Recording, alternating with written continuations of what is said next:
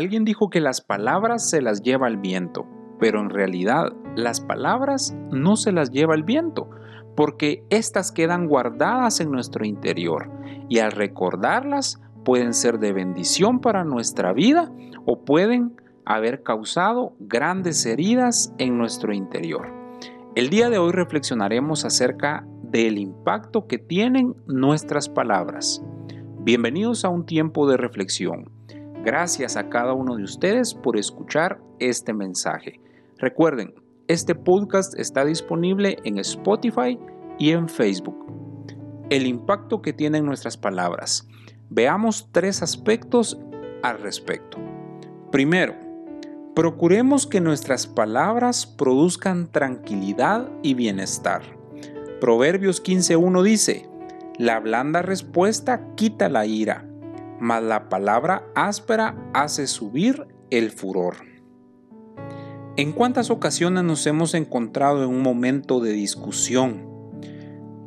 en un momento complicado con alguien en donde creemos que entre más gritamos y ofendemos, más estamos ganando la discusión. A mí personalmente me ha pasado en más de alguna oportunidad y es que es algo en lo que muchas veces podemos llegar a caer. Por eso es tan importante pedirle a Dios que nos ayude y que nos permita responder correctamente para no lastimar a las personas que queremos. En el primer libro de Samuel capítulo 25 se desarrolla la historia de Nabal, Abigail y David. Dice que Nabal se negó con rudeza y de forma insensata atender la solicitud que David le hizo. David le hizo la petición de que le proveyera alimento a sus 600 hombres. Pero veamos la respuesta que hizo este hombre. Él al escuchar la petición de David dijo, ¿quién es este David? ¿Acaso no hay muchos hombres que se han escapado de sus amos en este tiempo? A David sin ninguna duda no le pareció la respuesta tan áspera de este hombre llamado Nabal y salió rumbo a la propiedad de este hombre para buscarlo. Al enterarse su esposa Abigail, dice que fue a interceder por su esposo Nabal. Abigail con palabras suaves intercedió por su esposo y esto evitó una gran tragedia. En los versículos 25, versículos 32 al 33, se narra esto. Aunque más adelante el Señor hirió a Nabal. Esto lo encontramos en el versículo 38. Humanamente quizá es fácil encendernos y sentirnos que nos arde la lengua para responder a aquellas personas que quizá nos han ofendido. Pero responder con palabras suaves y tranquilas calman los ánimos.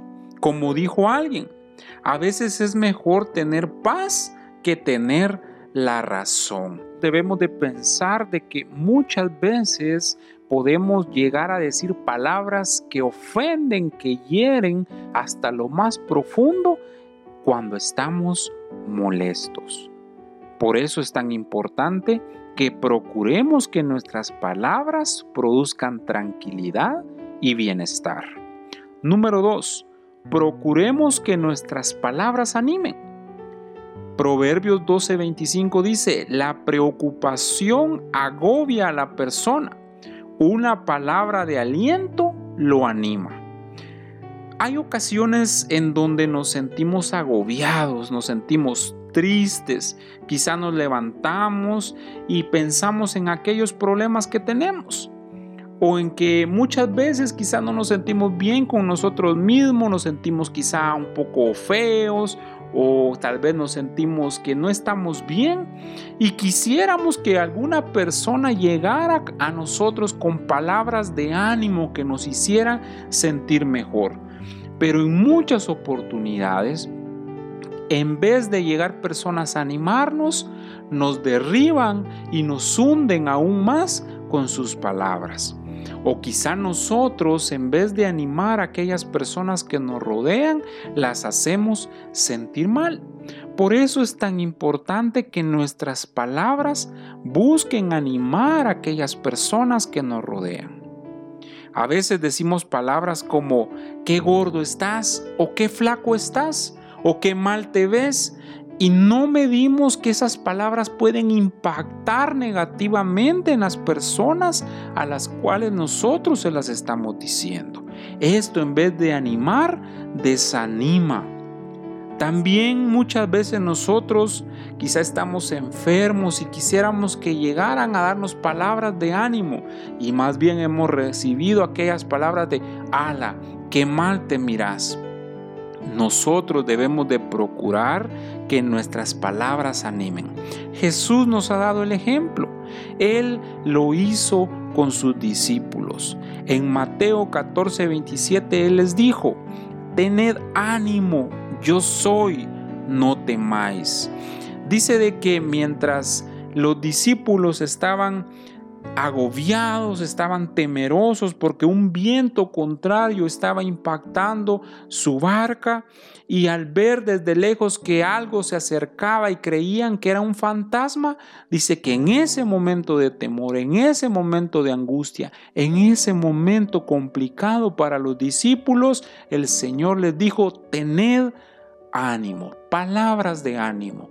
Procuremos que nuestras palabras animen a las personas que nos rodean. Y número tres, procuremos que nuestras palabras edifiquen. Proverbios 15:4 dice, la lengua amable es un árbol de vida, la lengua perversa hace daño al espíritu. La expresión de árbol de vida es una metáfora que se refiere a la renovación y al refrigerio en lo terrenal y en lo espiritual. Por eso la lengua amable es un árbol de vida, es decir, la lengua amable es un árbol de refrigerio, un árbol de renovación para las personas que lo escuchan. Se puede decir que las palabras amables son aquellas que son como un buen ungüento, que refrescan la vida de las personas que lo escuchan.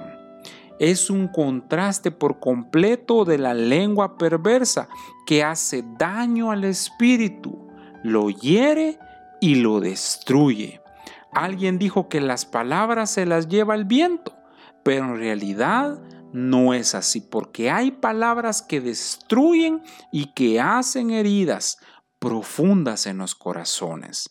A veces sin darnos cuenta respondemos con palabras hirientes, pero como cristianos, como hijos de Dios, debemos de pedir mucho la dirección del Señor para que Él nos ayude a tener dominio propio y ser amables aunque nos hagan daño. Proverbios 16:24 dice, las palabras amables son como la miel, dulces al alma y saludables para el cuerpo. ¿Cuántos de nosotros quizá hemos comido panqueques y nos encanta cuando venimos y le echamos esa miel y la empezamos a degustar? ¡Ah, qué delicioso! Pues así deberían ser nuestras palabras, dulces como la miel, que cuando las personas que nos rodean nos escuchen, puedan deleitarse en lo que nosotros les estamos diciendo, para que lleguen a ser dulces al alma y saludables para el cuerpo de nuestros seres queridos. Busquemos ser de bendición, busquemos que nuestras palabras edifiquen a nuestros seres queridos. Debemos de analizar cómo estamos nosotros.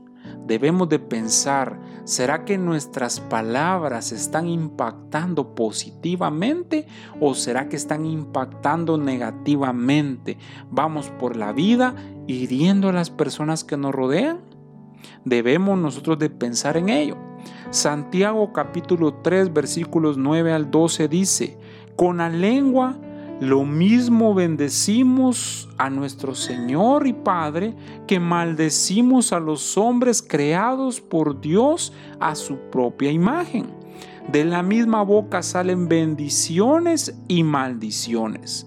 Hermanos míos, esto no debe ser así. De un mismo manantial no puede brotar a la vez agua dulce y agua amarga. Así como una higuera no puede dar aceitunas, ni una vid puede dar higos, tampoco, hermanos míos, puede dar agua dulce un manantial de agua salada. Espero de todo corazón que este tiempo de reflexión nos haya servido para pensar si nuestras palabras están impactando positivamente en las personas que nos rodean. Si este mensaje ha sido de edificación para su vida, lo invito a compartirlo con otros y así más personas puedan escuchar el mensaje del Señor. Les saluda su hermano y amigo Gerson Palacios. Que el Señor les bendiga.